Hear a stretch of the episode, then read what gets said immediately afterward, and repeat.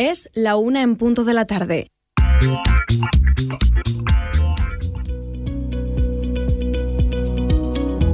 Es momento para escuchar Proyectarte, donde los proyectos atraviesan fronteras. Con Paula Tornero.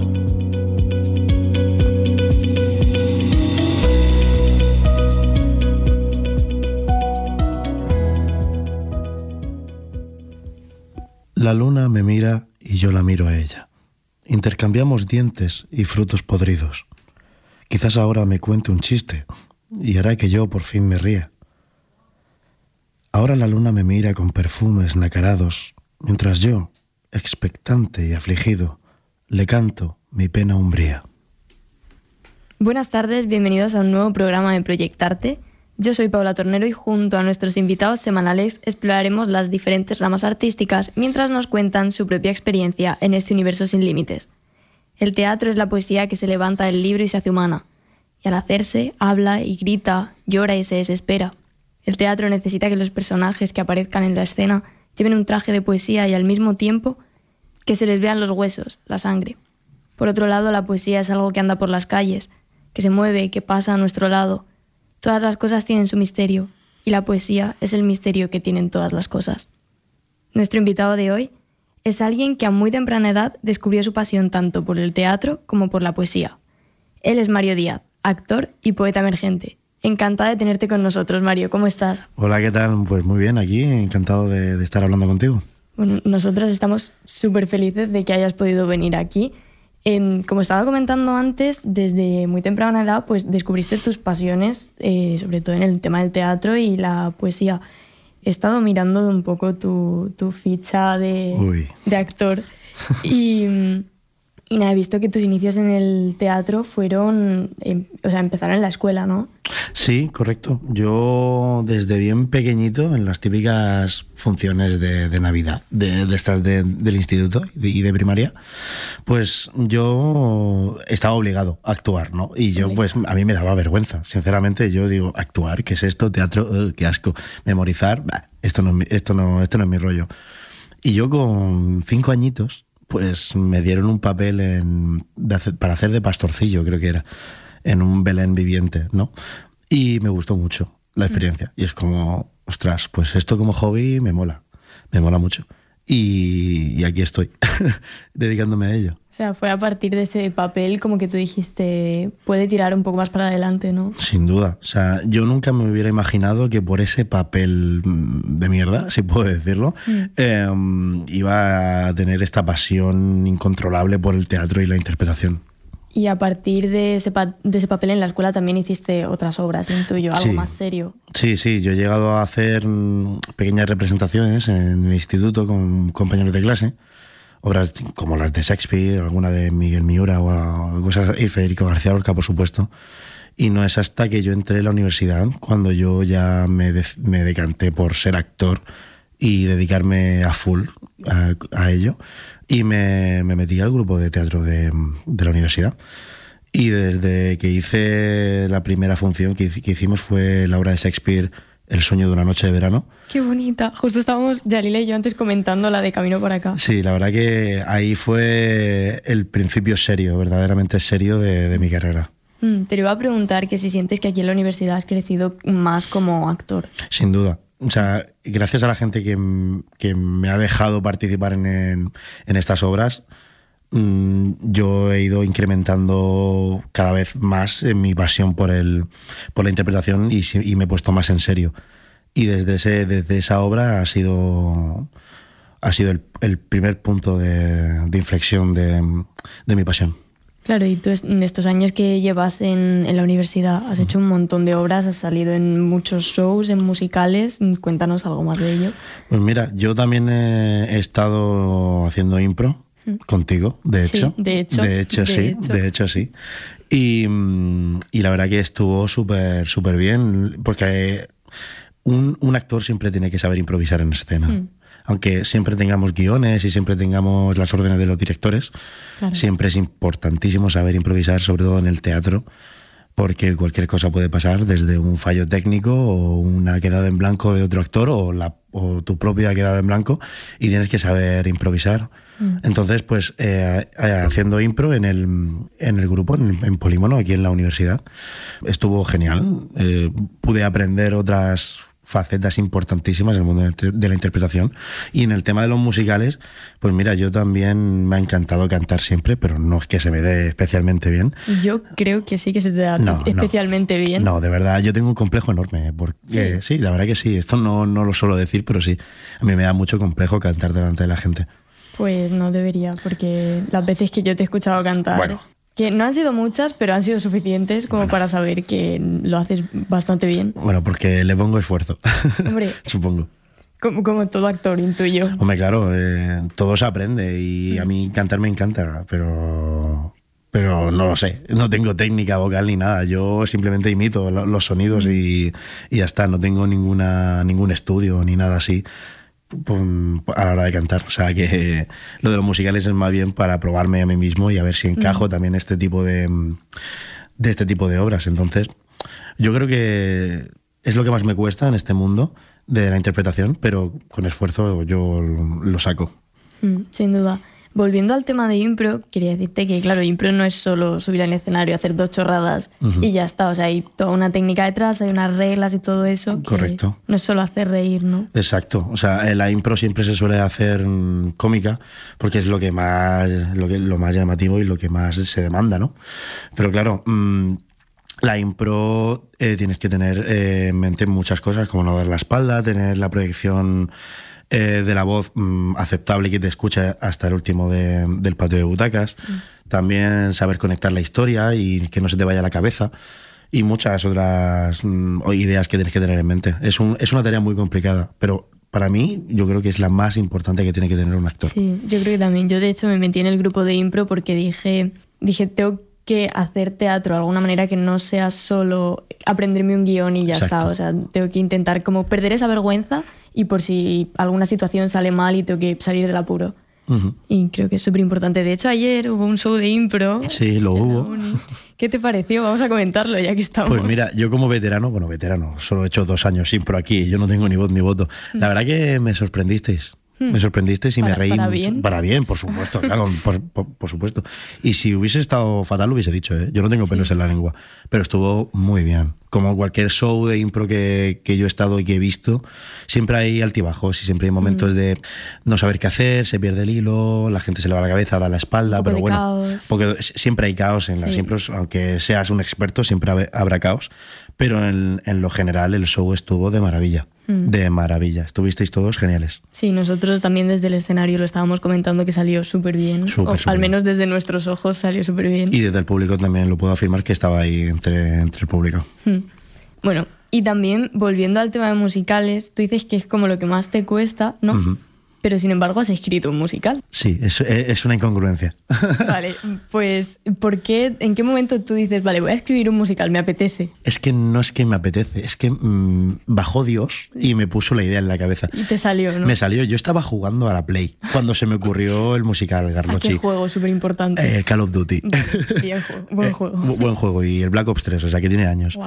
Y... Mm, y yo estaba escuchando flamenco, porque yo mm. escucho flamenco sin el chiste. O sea, a mí me encanta el flamenco y mm. la cultura española, y etcétera. Y jugando eh, en la playlist de Spotify, pues salieron cinco canciones seguidas, aleatorias, de flamenco. Y, y no sé, mi subconsciente notó que estaba contando una historia. Mm. Y tuve que parar el juego y escribir esa historia.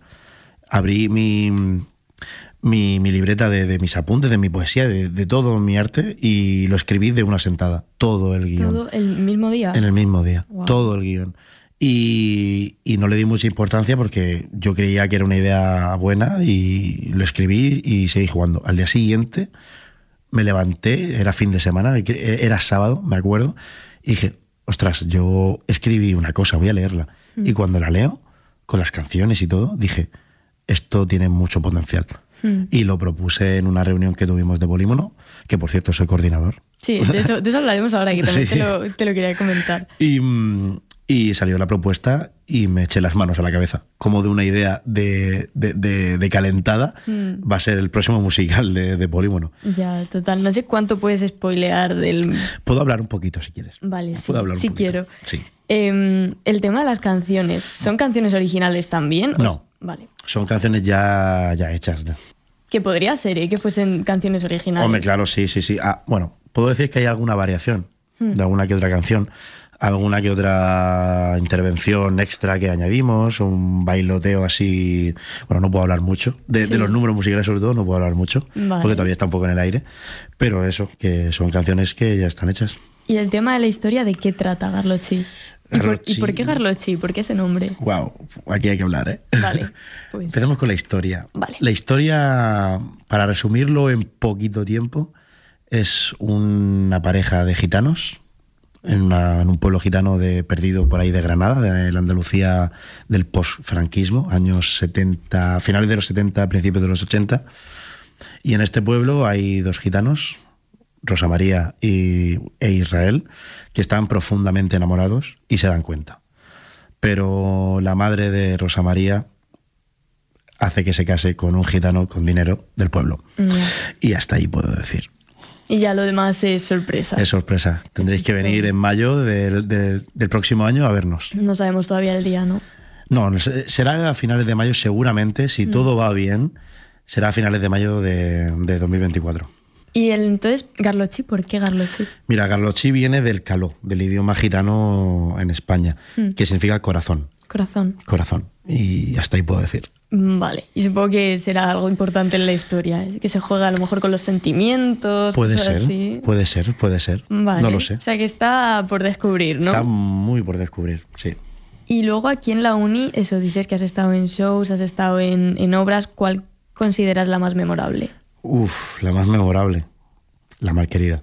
Sin duda, ¿verdad? Sin duda. Fue una experiencia tanto actoral como, como para el público, fue, fue un shock. Fue un shock. Para el público, desde luego, yo Para, para te el lo puedo público, decir. supongo, sí, me imagino. Sí. Aunque yo no vi el público, yo estaba metido en el personaje, Mm. pero por lo que me comentaron fue increíble. Sí, fue, fue bestial. No parecía una obra de un grupo de universidad. ¿eh? Gracias. Era, fue muy, muy grande. Y claro, tú, el, en La Malquerida, el Mm. personaje que, que interpretabas, ¿cómo lo, cómo lo llevaste? complicado. Fue muy difícil porque yo soy más un, un actor dramático que cómico. Mm. Y yo me involucro mucho en la trama de los personajes. Yo desde el minuto uno que me dan el guion y lo leo, yo estoy a full investigando cómo es el personaje, de dónde viene, a dónde va, cuál es su misión, cuáles son sus tics, de quién está enamorado, qué música le gusta. Y eh, Esteban, mi personaje, eh, era muy complicado. Era muy complicado. Bueno, la obra La Malquerida, escrita por Jacinto Benavente en el 1913, puede ser, si me equivoco, que me corrijan. Pero mm, este personaje, como, bueno, si habéis leído la obra, eh, es el culpable del asesinato de Faustino. Entonces, él carga con la culpa y él se siente culpable. Él no es un asesino. Él lo hace por, por celos y, por, y porque se descontrola. Y eso mentalmente para el actor fue muy duro. Claro, Fue fue, muy, muy duro. fue un poco un shock, ¿no? Fue mu- cuando yo leí el personaje y, eh, lo primero que pensé es, ¿dónde me estoy metiendo? Mm. Yo cuando iba a ensayos de la malquerida, cuando llegaba a casa llegaba muy mal. Y me hinchaba a llorar diciendo, qué mala persona soy y no merezco vivir. De verdad, yo he pasado muy malas noches después de los ensayos porque no conseguía salir del personaje. Que eso es una de las cosas que, mm, que los actores suelen padecer, que es no, no entran muy bien en el personaje pero luego no pueden salir. Wow. Yo he conseguido salir, estoy perfectamente, pero ¿Seguro? pero pero Esteban. No, no, no, no, no, Esteban no está aquí con nosotros. Espero que nunca más, ¿eh? Y, eh, y eso, que fue muy muy jodido para mí llegar a casa y pensar que yo era un- el culpable de un asesinato. Ya. No lo eras. Evidentemente. Está guay, eso está guay. Mario no ha matado a nadie, Esteban sí. Vale. Esa es la diferencia. Perfecto. Luego, también con el tema del equipo de, de La Malquerida o de cualquier obra, también súper buen rollo, ¿no? Sin duda, los actores de La Malquerida y los actuales actores de lo que estamos preparando para este año son increíbles. Tanto los de impro como los de obra y musical son todos unas personas increíbles. Hemos tenido la inmensa suerte de, de toparnos con gente implicada, que, que, acata órdenes de buenas maneras, proponiendo cosas, siempre con una buena cara, y cuando hay algo que no les gusta lo dicen y se pone en común y sale todo genial, tanto el año pasado como este. Y estoy profundamente orgulloso de esta gente y espero que, que, que, que, sea así y que es verdad y que no me estén mintiendo. No, yo vamos, yo creo que no, no te estamos mintiendo, espero, Mario. Espero. eh, también has dicho antes que tú te implicas mucho en el tema de personajes, uh -huh. que cuando te dan un papel que intentas conocer toda la historia del personaje y tal. Así es. Esto supongo que es lo que te ha llevado o lo que te llevó a, al menos el año pasado, a ser como director de actuación. Sí. En, en Polímono, ¿no? Uh -huh. ¿Y qué, qué tal ese cargo? Pues mira, es complicado porque aparte de ser director del musical, soy coordinador de todo el grupo. Claro. Entonces, organizar los shows, organizar las redes, el dinero, hablar con no sé quién para no sé qué, es, es jodido. Y estar mm. todo el día pendiente Mucho de los trabajo. correos. Y, y bueno, yo lo hago con mucho gusto. Yo no lo, yo esto lo hago por pasión por el amor al arte, nunca mejor dicho. Mm. Y yo no quiero ver ni un centavo, ni un duro, ni un dólar de, de, de, lo que hago, porque esto lo hago con una pasión profunda y, e inmensa. Pero claro, es un cargo muy jodido. Es un Mm. cargo muy jodido porque tienes que estar, como acabo de decir, todo el día pendiente. Pero tampoco estás solo, no tienes a más gente en el Claro. equipo que te ayuda. Sí, sí, sí. Tengo mi- mis directoras de impro, Lara y Maite, excelentísimas.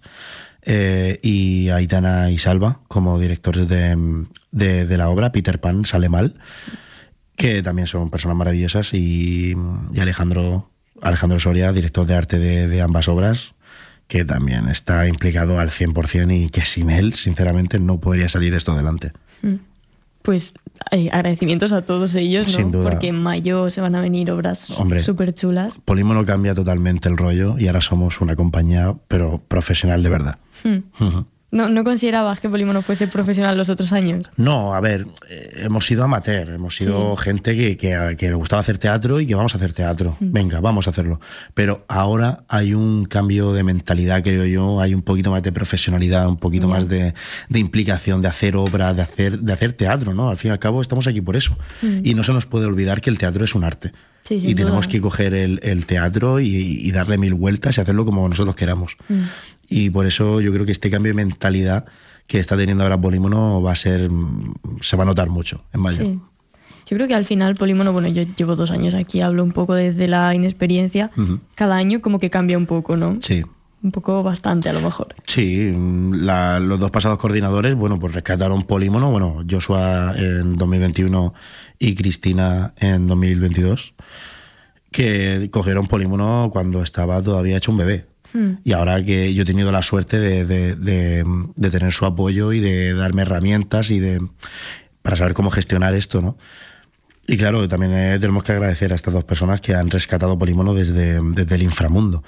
Y ahora que estoy yo como en, en la presidencia ¿no? de, de Polímono, pues tengo que honrar la memoria de, de estos pasados coordinadores, ¿no? Mm, Porque creo haber oído por ahí que Polímono como que se ha ido volviendo mucho más popular cada año. Sí, Sin duda, ¿no? sí, sí, sí. sí. Bueno, yo eso lo he podido notar también con respecto a Impro, que el año pasado éramos a lo mejor 15 y este año eh, hemos llegado a ser más de 30. Es lo que digo, cada año exponencialmente va subiendo tanto la popularidad como la profesionalidad de, de lo que hacemos. Y eso da satisfacción porque la gente nos valora, mm, viene a vernos y, y se ve. Y se ve, como tú dices, en Impro han a- se han apuntado más de 50 personas.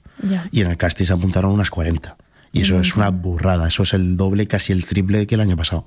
Y, y espero que así sea siempre. La, la- la putada de esto es que tienes que echar a gente. Y eso es el- lo peor de todo, porque al fin y al cabo somos un grupo de universitarios. Claro, sí. Todo el mundo tiene que hacer, tiene, tiene que tener la oportunidad de, de- de hacer cosas. Pero claro, si no, si hay plazas limitadas, lo sentimos mucho. Y espero que para años, para años posteriores se haga incluso más obras, si se, se nos lo permite, y que todo el mundo que quiera actuar, que pueda actuar. Sí, eso, eso te iba a preguntar, que si teníais como alguna esperanza de que en un futuro se pudiesen hacer más obras para que toda esa gente que no ha podido entrar en un casting, que a lo mejor sí que pudiese seguir actuando, ya que al final es lo que tú dices, somos un grupo de universidad. Exacto. Sí que se ha planteado a lo. Sí, yo- yo desde, desde mi planteamiento como coordinador era eh, siempre hacemos impro musical y obra, pues mi idea era que si se apuntaba 100 personas, que hagamos dos obras. Claro. Pero claro, eh, hay que tener los pies en el suelo y decir, vale, seguimos con esto y si sale bien este año, el año que viene un poquito más. Al año siguiente un poquito más. creciendo poco a Exacto, poco. no tenemos que irnos de golpe a lo más grande e irnos a Broadway porque, mm, porque no tenemos dinero, lo primero de todo. Y lo segundo porque, porque no somos profesionales del todo, Mm. al fin y al cabo. Y como coordinador de Polímono, ¿cuál crees que ha sido la mayor dificultad con la que te estás enfrentando? El tema de las relaciones con la gente de los altos cargos, Sí. no voy a decir nombres, pero claro, eh, yo entiendo que los altos cargos de, de cultura y de la universidad pues tienen otras mm, tareas, ¿no? Pero claro, al fin y al cabo somos un grupo que está dentro de cultura y, necesita, y tenemos el mismo, la misma voz y el mismo voto que cualquier otro grupo. Y eso... Ha- Hablas de gente externa a Polímono, ¿no? Sí, claro, claro, claro. Yo me refiero eh, totalmente externo, porque al fin y al cabo dependemos de la universidad si queremos Sí, hacer cosas. vale, ya. Entonces, pues hablar con esta gente y que nos dé si dinero o si espacios y tal, es lo más complicado, porque al fin y al cabo siempre tienes que enviar correos y tienes que esperar siempre a que te, a que te contesten. Mm. No puedes ir directamente a la oficina de alguien a quejarte. Claro. Y eso es lo más complicado, creo yo. Y no está viendo, a lo mejor es muy buena comunicación, ¿no? Eh, No, ni entre ellos mismos ni, ni nosotros con ellos. O sea, pero más que nada, yo creo que por nuestra parte, no es por echarnos flores ni nada, yo creo que lo estamos haciendo bastante bien. Entonces, yo pido que la gente de arriba que, que esté más implicada. Si escuchan esto, que no lo sé, pero puede Bueno. ser. Bueno, espero que no, en verdad, porque, porque como siga hablando, eh, me cancelan, ¿eh? Bueno, vale, otro tema. Otro eh. tema. No, buen rollo, ¿eh? Sí, total. En esta unión muy buen rollo, creo Sí, yo. sí, sí, sí. En Yo- general. La universidad está, bueno, la Universidad Politécnica de Valencia no, el campus de Gandía. Camp- la EPSG. La EPSG, porque eh, yo he estado en la UPV, en el campus de Vera, Sí. y es una ciudad NPC. Uy, Sí, pero una ciudad NPC totalmente. O sea, es eh, eh, mega grande, me recuerda a, a- a Metrópolis, un- la película esta de Fritz Lang. O sea, una ciudad súper grande, que la gente que tiene la personalidad mm, muy limitada, y no sé, pero aquí en el campus de Gandía esto es como un instituto, nos conocemos todos. Mm. Sí, Y hay muy buen rollo siempre. Mm. A ver, cuidadito con lo que decimos que esto se va a emitir en Radio UPV. Bueno, pero. Porque, a ver, yo. A ver, me- joder, tío. Nada, yo me refiero que con el campus de Vera es que hay demasiada gente y no creo que se, que se forme esos grupos, ¿no? Que se forman aquí y aquí. Eh, evidentemente, cada gente tendrá su grupito, pero, mm, pero cada grupito se conoce entre otros Claro, grupitos. sí. Entonces eso mola y crea familia y, que- y crea eso, ese buen rollo que hay aquí. Claro, como somos menos, pues al final siempre te acabas cruzando con los mismos, mm, con las mismas 200 personas. Exacto. Entonces, es, es todo como un pueblo. Es un Es, es pueblito, sí, es un instituto de, de- de pueblo, Sí. que, que los profesores son colegas y que te puedes tomar una cerveza con ellos. Sí, total. Sí. Pero eso es lo guay. Yo creo que eso también motiva un montón a- al, al alumnado a Sí, hacer sí. cosas y a Sin seguir duda. para adelante con proyectos. Vale, pues luego, temas de... mm, En el mundo de la actuación, ¿tú qué planes tienes de futuro? Mm. Dentro del teatro. Dentro del teatro. Sí. Ok. Yo no voy a dejar de hacer teatro en mi vida. No, En ya, mi vida. lo tienes claro. Pero en mi vida. O sea, el teatro es la base del actor. Mm. O sea, yo creo, bueno, que yo, que yo soy todavía un niño en, en- en esto de la actuación, pero yo creo que un actor de teatro puede hacer cine, pero un actor de cine puro no puede hacer teatro. Hmm. Para mí el teatro es la base fundamental de- del actor porque es todo más dramatizado, Mm, un guion, pues bueno, depende de la obra, puede ser un poquito más complejo a la hora de expresarse. Con el, con el guion, el- la gestualidad es completa, es decir, no, no hay cortes como en el cine. Entonces todo tiene que ir seguido y mantener durante una hora y media, dos horas, dos horas y media incluso, que dura una obra, mantenerte en el personaje, Claro, eh, es- tiene- es, muy, trabajo. es exacto, es muy tedioso y muy trabajoso, ¿no? Sí, y como que en el cine a lo mejor no tienes que estar todo el rato en el personaje. Exacto. De hecho, hay una cita de Robert De Niro que dice, a mí me pagan eh, por esperar. A mí me pagan por esperar en vez de por actuar. Claro, imagínate, en un rodaje de, de 12 horas a lo mejor actúas media. Ya, normal. Antes también te pregunté por canciones que Uh. quisieses que sonasen aquí en la radio y recomendaste una que era Joey de Concrete Blonde. Sí. ¿Y ¿Por qué esta canción?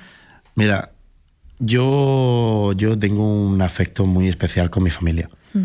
Y mi familia ha sido mi piedra angular para todo, tanto para el arte como para los estudios, para mi vida personal, para mi personalidad, para mis relaciones con la gente, para mis relaciones de pareja, para todo. Han sido la gente que más me ha apoyado, concretamente mi padre y mi madre. Y esta canción es la que se podría decir el himno de nuestra familia. Mm. Yo cada vez que escucho esta canción, yo me acuerdo de, de mi padre conduciendo, mi madre de copiloto, yo detrás con mi hermana cuando era un bebé, yendo a la playa y yo escuchando esto de fondo y cantando todos juntos. Qué bonito. Sí, la verdad que es muy bonito. Bueno, pues si quieres vamos a escucharla. Esto es Joey de Concrete Blonde.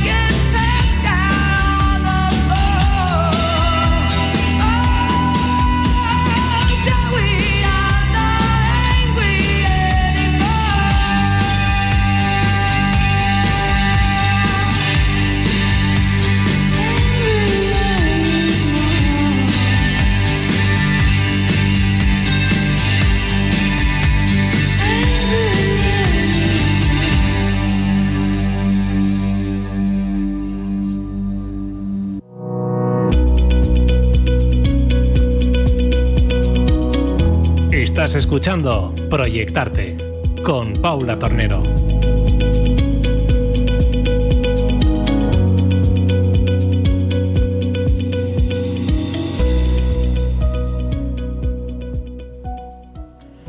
Bueno, acabamos de escuchar Joey de Concrete Blonde y justo antes de escuchar la canción estábamos hablando con nuestro invitado de hoy, Mario Díaz, em, sobre el tema del teatro. Y también quería preguntarte porque supongo que con gracias al teatro también se ha desarrollado tu pasión por el cine. Así es. ¿Y cómo empezó también? ¿Cómo, ¿Cuándo dijiste tú, vale, también aparte de teatro, igual quiero estar delante de una cámara? Mira, empezando por el cine como tal, de verlo y sentarme a verlo y disfrutarlo, con tres años. Con tres años. Con tres años. ¿Y con qué película? Con El Rey León. Toma. Según mi madre, porque yo esto lo estoy contando de, de anécdota, yo esto no me acuerdo, pero claro, eh, mi madre me contó que yo llegué a gastar el disco del Rey León, o sea, de tanto ponerlo en el DVD, eh, se borró el, ¡Hala! el- el contenido. Wow. Y pues supongo que yo calculé eh, a ver cuánto se gasta un, un DVD de esta manera, no sé qué, y como que unas 300 veces. 300 veces. Eh, me vi el Rey León 300 veces. Te las sabrás de memoria. ¿no? Eh, pero de memoria. Diálogo a diálogo. Pero diálogo a diálogo, canción a canción, nota a nota, de verdad. Qué fuerte. Y fue El Rey León empezó todo. Con la animación, evidentemente, con Disney y tal. Y ya con, con- ya con 10, 12 años, pues descubrí Regreso al Futuro, ET, Tiburón, clasicazos de, de la ciencia ficción y de, y de la acción. Y ya pues me indagué un poquito más en la historia. Digo, "Uy, ¿y ¿qué se hacía en los 40? ¿Qué se hacía en los 50? Me vi Rebelde sin causa, con faldas a lo loco. Y dije, más atrás, más atrás aún. Y ya en los años 20, eh, el gabinete del doctor Caligari, Fritz Lang, eh, Murnau, y hasta que yo me compré un libro de historia del cine y me lo leí entero con 13, 14 años. Toma. Y desde ahí el cine a tope. Y claro, eso se ha unido con lo del teatro. Claro. Y ya se ha creado la base, ¿no? Y se crea la base total de- del actor mm, principal de, de lo que sea, tanto teatro como cine. Entonces, antes de seguir hablando del cine, que se me ha quedado la duda, em, ¿dirías que El Rey León es tu película favorita? No, No. para nada. O sea, es la que probablemente hayas visto más veces. Pero no es mi favorita. ¿Y cuál es tu favorita? Aunque suena un poco film, bro. A ver. Vale, Mm. pero soy fan absoluto de La Naranja Mecánica, Uf, de Stanley Kubrick. me esperaba que me fueses a decir El Club de la Lucha, no te voy a mentir. No, no, no, Porque no, has no, dicho no. film, bro, y digo, vale. Es muy film, bro, pero es un film, bro, underground. Esto de La. Naranja Mecánica. Es muy. El film, bro, de, los, de, de hace 20 años. Ya, Te diría La sí. Naranja Mecánica. ¿Y por qué esa película? Sobre todo por, por la dirección y por la actuación de, de Malcolm McDowell y la dirección de Stanley Kubrick. Me parece una película que, que muchos la tachan de, de ser una mierda y yo no, para nada. O sea, me parece un guion increíblemente bueno. Además, me leí la novela de Anthony Burgess y me parece un, un guion espectacular, un, un desarrollo de personaje de, de los más icónicos del cine y una actuación memorable para el resto de la historia. Entonces decías que con, con tu gusto por el cine y también con la base que ya tenías de teatro es cuando se empezó a crear ese interés ¿no? por el intentar actuar más allá de un escenario. Y supongo que ya fue aquí en la universidad cuando empezó a desarrollarse, ¿no? Sí, bueno, hay una historia. Ay, Hay a una ver, historia detrás. Si, si quieres contarla. Yo en bachiller, ok, yo hice ciencias. Uy, eso, te iba a preguntar qué bachiller hiciste. Hice ciencias. O sea, Wow. yo iba para, para matemático e ingeniero. De hecho, hice ingeniería un año aquí en la uni. Yo llegué aquí en 2020 y me cambié a CAU, porque Hmm. es lo que estoy diciendo, pues no es de ingeniero. Y yo en, en bachiller yo cogí una optativa que se llamaba Cultura Audiovisual. Sí. Y un trabajo era hacer un cortometraje. Ujú. Bueno, pues imagínate el nivel del cortometraje. Ya. Y yo dije, me voy a poner a actuar, ya que me gusta el teatro, tal. Y pues ese fue mi, mi inicio con una cámara. Y no tenía ni puta idea de cómo vocalizar, de cómo mirar la cámara, no tenía ni idea. Y como tú dices, sí, empezó profesion- profesionalmente, entre comillas, aquí en la universidad. Aquí también, claro, participando en cortos y en Ujú, cosas en así. cortos, sí. Cortos de alumnos, claro. Sí, en transversal, eh, el primer corto así oficial profesional fue en el transversal de tercero del año pasado. Que era el de... Que muera el amor. Que muera el amor. Ujú. ¿Y qué papel interpretabas? Calisto, Calisto. de la Celestina. Hmm. Es una versión de la Celestina modificada por Cristina, la antigua coordinadora de, de Polímono. Y que yo hice el casting, pues, el casting y me cogieron. Ujú. Y lo interpreté a mi manera. Un poquito a mi manera, me dieron las directrices y Inma, la directora, me dio directrices de cómo actuar, con ensayos, el vestuario, todo muy bien. Y fue el primer proyecto así más profesional en el que he trabajado. Y a partir de ahí ya saliste en más cosas, ¿no? Sí, eh, también hice eh, un papel protagonista en una parte de, de un TFG, de, el TFG de, de Abel, de Deliro, en el que yo interpretaba a un chico que tenía fimosis. Y ese cortometraje es un cortometraje musical, o sea, canté. Eh, bueno, canté- hi- hicimos la canción, bueno, me, le hicieron ellos, yo puse la voz por encima. Y ese también fue un proyecto que también tengo. Y a partir de ahí también, aparte en otros eh, de en cortometrajes, también has salido en otras cosas, igual ajenas a la uni. Sí, sí, sí. He salido eh, ajenas a la uni eh, una, que fue de figurante en una serie de Netflix. Toma. Así es. Que yo estoy en una agencia de, de casting y me llegó una oferta de que estamos interesados por ti para una serie de Netflix. Y yo dije, ¿qué? En agosto. Me acuerdo que fue agosto. Y me fui corriendo para Valencia diciendo, yo quiero, eh, o sea, ya, que, es figuración, ¿vale? Que, que, bueno, que la cámara se me puso delante, o sea, creo que tengo un plano, un primer plano. Toma. Pero, pero pues eso, que, Claro, que me fui sí. corriendo para Valencia a grabar. Normal, o sea, te llega un correo, oye, tal, Netflix, tú. mm, Yo me fui corriendo. Estamos interesados en tu perfil y dije, "Mm, me da igual lo que sea, voy. Sí. Y, y me llamaron para otra sesión de rodaje. En principio iba a ser una, pero me llamaron para otra. Y fueron dos días de rodaje. ¿Y tienes algo haciendo ahora entre manos, el tema de cine? Sí, estoy Uy. dirigiendo y actuando en un cortometraje.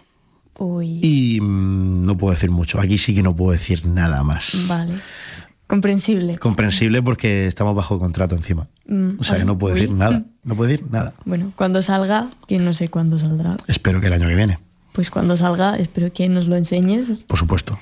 Y, y nada, y entonces, em, dentro de, del cine, ¿qué planes llevas de futuro? Plan, ¿Quieres dedicarte al- a, ello profesionalmente, igual que has dicho antes que no querías dejar de hacer teatro en la vida? Yo pretendo. Bueno, yo soy muy ambicioso. A mí me encantaría ser una referencia en el, en el mundo de la interpretación, pero evidentemente esto es soñar. Yo quiero dedicarme a ello simplemente y ser feliz con lo que hago. Me gustaría más en el cine que en el teatro, porque el cine al fin y al cabo tiene más visibilidad y tiene más reconocimiento que el teatro. Una lástima, pero como he dicho antes, el teatro no lo voy a dejar en mi vida. Aunque no gane dinero, o sea, es, es una pasión Por que gusto. llevo por gusto, es, Claro. es- es placer personal. Y por eso el cine, por el tema de la visibilidad y el reconocimiento y tener un legado, entre muchas comillas, pues por eso me dedicaré al cine. Pero entonces tú dirías que disfrutas más el teatro, ¿no? Sí, sí, sin duda. También disfruto el cine, también disfruto actuar en cine y me encanta prepararme el personaje porque al fin y al cabo el trabajo de un actor es el mismo. Sí. Te coges un guion, te buscas tú la, la manera de actuarlo, con las mismas directrices que, de que te dice el director y a rodar o actuar en, en- en un escenario. Es lo mismo. Y mm, igual cuando estás encima de un escenario no es como que sientes más la presión porque claro, al final está el público viéndote directamente que frente a una cámara que hay mucha menos gente, un espacio más reducido. Personalmente yo no siento ninguna, ninguna tensión. No, Ninguna. ni vergüenza ni nada. Ninguna, ninguna. Yo cuando, cuando se abre el telón ya soy el personaje. No, de hecho de antes soy ya el personaje. De, de ese mismo día de la, de- del estreno, yo no soy Mario, soy el personaje que voy a interpretar esa, esa tarde. Y no, no pienso que hay, una, que hay un público, hay una pared. Ya. Hay una pared y, y yo pretendo tener un poquito la conciencia de Mario por- para no dar la espalda, para proyectar y hacer, Claro. eh, para, para tener la técnica, pero en el 90% de, de toda la obra es el personaje. También en el musical que, que hicimos el año pasado, tú hacías de dos personajes. ¿Cómo gestionaste eso? Eso, eso es una muy buena pregunta. Sí, ¿verdad? Es una muy buena pregunta y yo te la voy a decir y yo te la voy a resolver. Mira, eh, sí es verdad que la carga del personaje que, de los personajes que yo interpretaba, uno tenía más que otra. Ya que cuando yo interpretaba a Caifás de Jesucristo Superstar, yo solo tenía un momento, de, solo tenía una canción y solo tenía una intervención. Y meterme en ese personaje fue, fue realmente sencillo, tampoco tenía mucho más trabajo. Simplemente yo tengo una- un- unos métodos para entrar y salir y lo tuve que hacer en tiempo expre- eh, express porque, claro, en la- es la misma función, son Claro. dos personajes distintos. Y, y entonces el otro personaje que hiciste, que era de falsetos, Falsetos. Ese, sí, ese sí que tenía más, a lo mejor más carga emocional. Sí, sí, sí. Ese duda. personaje me, me lo ocurre mucho. Mm. No sé si decirte que me costó más que Esteban por el tema del- de la música y de las canciones, ya que tenía un solo de cuatro minutazos. Sí, de hecho, detrás de escenas estábamos todos un poco con las lágrimas por la barbilla. Eso me dijeron, yo, yo, yo os, os tendré que creer porque yo no lo vi Sí, nada. sí, te- te lo prometo que era, o sea, fue desgarrador. ¿eh? Ya, me imagino, sí, sí, sí, sí. Yo que no me acuerdo de la actuación. No, se acuerda Wizard, yo no. Ah, bueno, claro. Se acuerda Wizard, yo Claro. no me acuerdo. Y claro, ese personaje, al tener una historia más jodida que, que Caifás y, un- y cuatro intervenciones en un lapso de tiempo muy cortito, pues esa intensidad se tiene que ver reflejada y ese personaje es mucho más complejo por eso mismo. ¿Qué recomendarías a eh, actores emergentes, actrices emergentes, para que pudiesen meterse más en sus personajes? Pues sobre todo, de- bueno, depende mucho, ¿no? De, de muchos factores. Sí, Yo siempre, yo siempre soy, estoy a favor de que cada uno tiene su método y que el método personal de cada uno se tiene que trabajar de la manera que, que el actor esté cómodo. Es decir, el método Stanislavski, Grotowski, eh, Lee Strasberg, eso te puede servir de ayuda, Claro. pero no es un, un- un método fiable al 100%, porque depende del actor y de la persona. Entonces, yo lo que recomiendo es que actúen, que actúen y que ensayen en casa frente al espejo, que griten cuando tengan que gritar, que, que se expresen cuando se tenga que expresar en cualquier momento, aunque no sea con la persona correcta, pero que se expresen, que se conozcan más. Y simplemente eso, y, que, y, y poco a poco que vayan encontrando su método personal. Sí, porque lo tuyo a lo mejor tu método es más mm, buscar la historia detrás del personaje. Sí, es una, es una de las herramientas. Una de las cosas que haces, Es una de las. Sí, exacto. Yo he llegado a, a, a llegar. Bueno, es- Esteban viste como una persona de los años 20 en España. Y, los años 20 en España no es como en Estados Unidos. Era, Claro, gente, no. era gente campestre. Pues yo he llegado a pasarme un fin de semana entero con la misma ropa. Guau. Con la misma ropa. Pero sin ducharme, sin lavarme y acostándome con la misma ropa. Para, para no sé, para meterme más en el personaje, supongo. Y ahora cada vez que veo la ropa, porque es porque la ropa que, que usé es una ropa que yo suelo usar en, en momentos eh, especiales, porque ya que era un traje. Pues cada vez que la veo me da un poquito de cosa. De- como que ves a Esteban, ¿no? Sí, y yo me ponía música de la época también, me, me ponía boleros, me ponía jotas, me ponía cosas así, tí- típico folclore español. Y cada vez que lo escucho me viene un recuerdo de Esteban. Y es como, joder, esto es, una, es una putada. Sí, sí, te, te implicaste, ¿no? En Esteban. Muchísimo, pero muchísimo, muchísimo. ¿Dirías que es el personaje más memorable que has interpretado? Sí, al momento sí.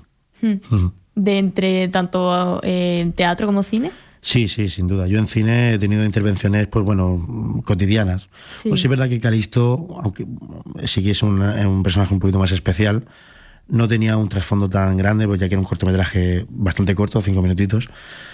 Entonces, mm, en cine de momento no tengo algo, no tengo un personaje que yo diga que sea súper mm, súper icónico, pero en teatro sin duda Esteban es el personaje por excelencia. Ujú. Y luego también preguntarte, porque me has dicho que eres una persona muy ambiciosa, ya que hablamos de ambición, Ok. ¿qué obra o qué mm, papel en una película te morirías por interpretar? Que si te lo ofreciesen, dices, vale, mm, mira, dejo todo y me voy a hacer esto. Wow. Pues mira, yo en teatro siempre voy a decir que, has- que hasta que yo no interprete a Calígula de Albert Camus, yo no me voy a morir. No. Pase lo que pase, yo voy a interpretar a Calígula en mi vida. Me da igual cuándo, pero lo voy a hacer. Y hasta que no lo hagan, no voy a morir. Y en cine, uf, me gustaría interpretar a, a un guerrero.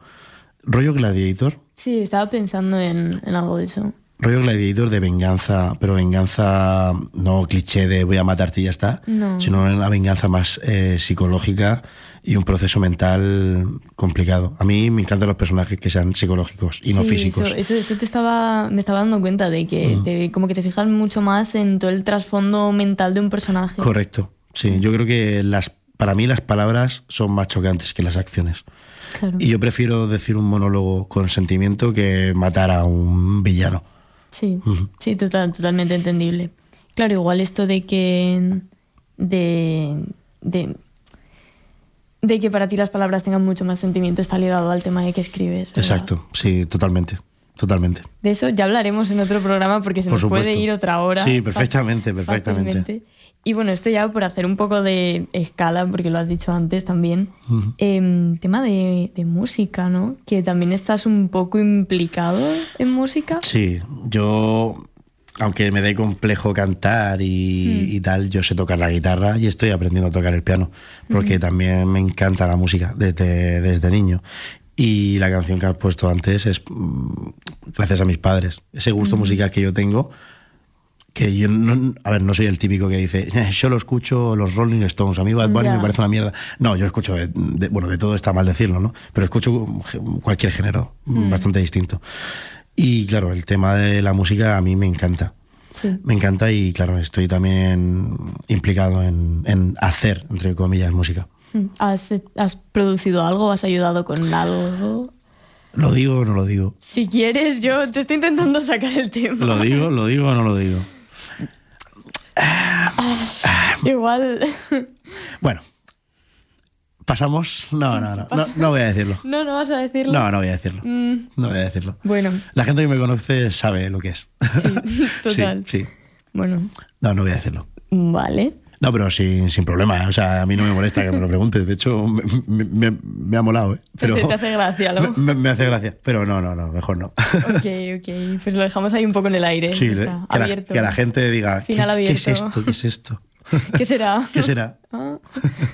Y ya es, o sea, aparte de ese qué será, eh, ¿has hecho algo más o No. de momento nada? No, no, no, tengo cositas en el cajón, pero son tonterías. ¿Pero tienes pensado sacarlas en algún momento? De momento no. No. Y con alguna de las personas que, por ejemplo, este año ha entrado gente nueva a la universidad que sí que está más implicada en el tema de hacer canciones y todo eso, ¿has pensado, no sé, a lo mejor que te ayuden por ese tema y también sacar Sí, algo? de hecho sí, yo tengo varios colegas, varios contactos de que son cantantes y tienen canciones hechas y todo el rollo. Y me encantaría aprender de ellos, pero claro, tiene que surgir la idea. No me gusta eso de ir pidiendo a la gente, oye, enséñame a cantar y a ser como tú. Claro. No, quiero que surja y que sea natural y que haya confianza y que y por esa confianza me enseñen. Claro, sí, porque si al final como si te fuerzas es como que, se, como que sabe peor. Sabe peor, sí. Cuando- si a mí me nace querer hacer música, pues me juntaré con gente que haga música. Claro, sí, totalmente Eso es. entendible. Ujú. Vale, pues también antes has recomendado otra canción que se llamaba Another Day in Paradise Así es. de Phil Collins y también tiene relación con tu familia. Esta canción. Exacto, sí. Aquí sobre todo tiene relación con mi padre. Mm. Mi padre eh, es transpor- transportista, trabaja en un camión. Los días de, los, los fines de semana, pues mm, él libra, ¿no? Y yo cuando era crío, pues cuando me despertaba un sábado, estaba mi padre. Y me despertaba siempre con esta canción. Siempre. Y claro, yo cada vez que escucho esto, es, eh, yo mm, se me viene a la cabeza la imagen de mi padre limpiando y preparándome el desayuno. Y por eso le tengo tanto, tanto, tanta estima a esta canción. Mm, Entonces es muy memorable, claro. Sí, por supuesto. Vale, pues vamos a escucharla. Esta es Another Day in Paradise de Phil Collins.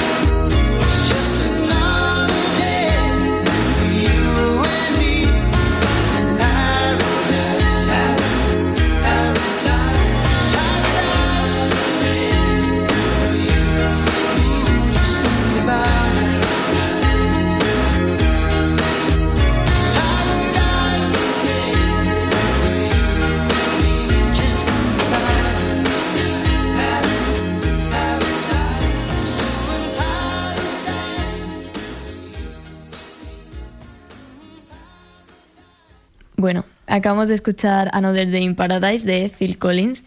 Eh, estábamos hablando antes de cine y teatro con nuestro invitado de hoy, Mario Díaz.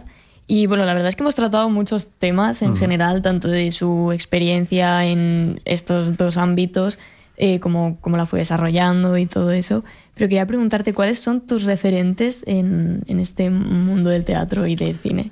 Pues mira, mmm, yo, a que la gente que me escuche no diga machista, no, yo, yo voy a decir actores masculinos, ya que soy hombre y yo me centro más en, en, en actores masculinos. Uh -huh. Aunque también valoro muchísimo el trabajo de las actrices y de hecho tengo varias actrices en la cabeza ahora mismo.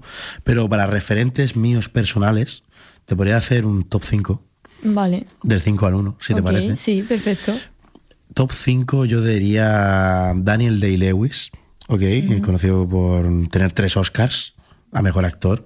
Lincoln, el último mohicano, me parece un actor impresionante que de hecho dejó de actuar por, por un papel, dejó la actuación.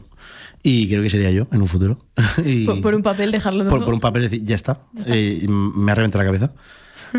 eh, top 4 yo pondría a Robert De Niro. Hmm. Robert De Niro, sin duda, para mí, cuando vi Taxi Driver me enamoré de Robert De Niro. Cuando vi el, el The Deer Hunter, que no sé ahora mismo cómo se dice en, en español, el cazador creo que es, me parece un actorazo, pero de nivel. Y me baso mucho en, en sus gestos, sobre todo corporales. Me parecen muy icónicos.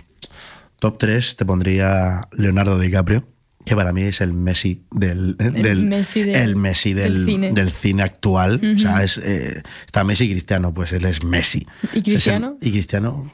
Uy, uy. uy. Me, eh, Cristiano actualmente, yo creo que, no sé qué decirte, supongo que Joaquín Fénix. ¿eh? Sí. Sí, Joaquín Fénix yo lo, lo, valoro muchísimo. Desde el Joker yo dije, ya está, ya no hay nadie que lo iguale. Pero para mí no es un referente. Yeah. Pero me encanta como actor. Top 2 te pongo Al Pacino. Uh -huh. Al Pacino me, me, parece uno de los mejores actores de la historia. ¿Por qué? Porque a mí se me da muy bien enfadarme. Yeah. Y actuar enfadado. Y, él y a él también. A él le sale, evidentemente, muchísimo mejor que a mí. y, y, bueno, tiene un papel en, eh, que hace de ciego en Perfume de Mujer, que es una cosa, es un personaje diferente a lo que él ha estado acostumbrado a hacer bueno, que hasta ahora ha hecho ya millones de cosas. Y cuando vi Perfume de Mujer, que interpreta a un veterano de la guerra ciego, dije, hostia, este actor eh, tiene una técnica y, un, y, una habilidad para expresar que es inconcebible. Y por eso lo, lo en el número 2. Y el top 1, espero que no me cancelen, ¿vale? Es, yo, no, yo no hablo de la persona, yo hablo de, de la actuación e interpretación. Y ese es Marlon Brando. Marlon Brando, eh, quitando su, su, vida, me parece el mejor actor de la historia y para mí el máximo referente que, que puedo tener ahora mismo. El Padrino, eh, On the Waterfront, eh, que más ha tenido Apocalypse Now, Último Tango en París, eh, un tranvía llamado Deseo. O sea, es, es literalmente un actor de teatro, el mejor actor de teatro del mundo de la historia y el mejor actor de cine de la historia. Uh -huh. Es mmm, de verdad impresionante la técnica que tiene, los gestos faciales. Eh, sí es verdad que, que, en muchas de sus películas ha utilizado mucho maquillaje, por ejemplo en Apocalypse Now. Eh, ha tenido el uso del maquillaje y el vestuario ha influido mucho en su actuación, pero no se puede comparar esa, esos, esos aditivos con, con, la calidad, ¿no? Igual que en El Padrino. En El Padrino, el personaje de Vito Corleone me parece, si no es el más icónico del cine, uno de los más icónicos. Mm. Y cómo lo interpreta eso, ese llanto de cuando matan a, a Sony, creo que matan, ¿no? Dice, mira lo que habéis hecho a mi hijo. Esa, esa escena la tengo en la mente y no se me va a olvidar nunca. Y cuando si llego a interpretar un papel de este calibre, intentaré imitarlo, porque sí. no podría innovarlo. Yeah. No podría innovar a Marlon, a, a, a, una escena así. Y ese sería mi top 5. Bueno, quién sabe si Mario Díaz en un futuro será el top 1 referentes de algún chico universitario. Bueno, eh, bueno. Bueno. Puntos suspensivos. Punto, punto, punto. Aunque yo sea muy ambicioso, yo no quiero premios ni quiero dinero, yo quiero vivir de lo que hago y ya está. Y disfrutar y la pasión y por disfrutarlo, el arte. exacto. Bueno, pues ha sido un placer tenerte aquí en, en, la charla de hoy. Espero que te lo hayas pasado bien. Genial, me lo he pasado genial. A mí personalmente me ha parecido súper interesante. Te he podido conocer más a fondo y toda, un poco tu historia. Uh -huh. y, y nada, de verdad que muchísimas gracias por venir.